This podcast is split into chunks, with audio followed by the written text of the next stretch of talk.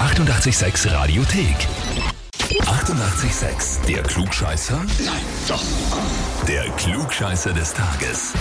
Da geht's heute wieder über die Donau in den 22. zum Oliver. Hallo! Oh, hallo, hallo. Wir ja, haben bitte. eine Nachricht erhalten und zwar von jemandem, der sich oder die sich Patzi nennt. Sagt dir das was? Um Gottes Willen. Ja, Oh. das ist ein, ein, ein guter Freund von mir, ja. Na, schauen wir ja, mal, ob das auch weiterhin so bleibt. Der hat dich nämlich bei uns angemeldet für den Klugscheißer. Um Gottes Willen, ja. Und zwar mit den Worten, er denkt, dass er alles weiß, aber in Wirklichkeit keine Ahnung hat. Okay, dann würde ich ihm gerne eines Besseren belehren. Ja. Jawohl! Okay, das, ist die eine richtige Einstellung. Motivation. Sehr gut, sehr gut. Oliver, dann legen wir gleich los. Morgen startet wieder die Bundesliga. Bist du ein Fußballfan? Oh, bedingt. Also alles außer österreichischer Fußball, ja. ja. Oder so ähnlich.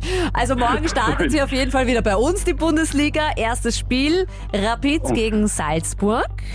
ja. Um 20.45 Uhr geht's los. Das heißt, es wird antreten der Rekordmeister gegen den aktuellen Meister morgen.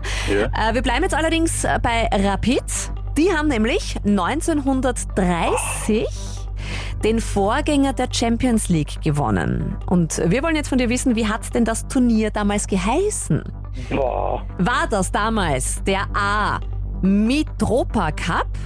War das B. Zentropa Cup? Oder C.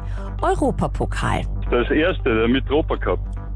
Das kommt jetzt ein bisschen sehr schnell. Wieso? Weißt du das? Oder? Ah, ich glaube, das habe ich gelesen einmal. Ich glaube, das habe ich gelesen. Der lest das einmal und merkt sich das. Das ist richtig.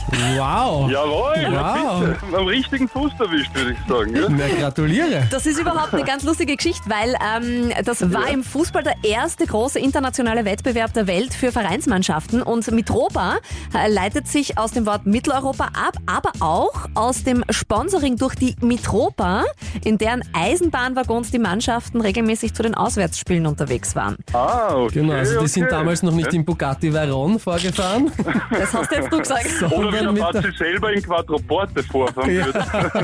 Genau. Ach Gott, Oliver, das war großartig. Du bekommst als Beweis ein Klugscheißer-Heferl und eine Urkunde. Kannst du dem Patzi gerne unter die Nase reiben. Auf jeden Fall, auf jeden Fall, ja. Und ich hoffe, du meldest ihn zurück an. Auf jeden Fall werde ich machen, ja. Wir freuen uns auf die Retourkutsche. Und wenn ihr auch wen habt, wo ihr sagt, "Bah, der glaubt oder die glaubt immer alles besser zu wissen, her zu uns, anmelden, radio886.at. Die 88,6 Radiothek. Jederzeit abrufbar auf radio886.at. 88,6. Eighty-eight, sex.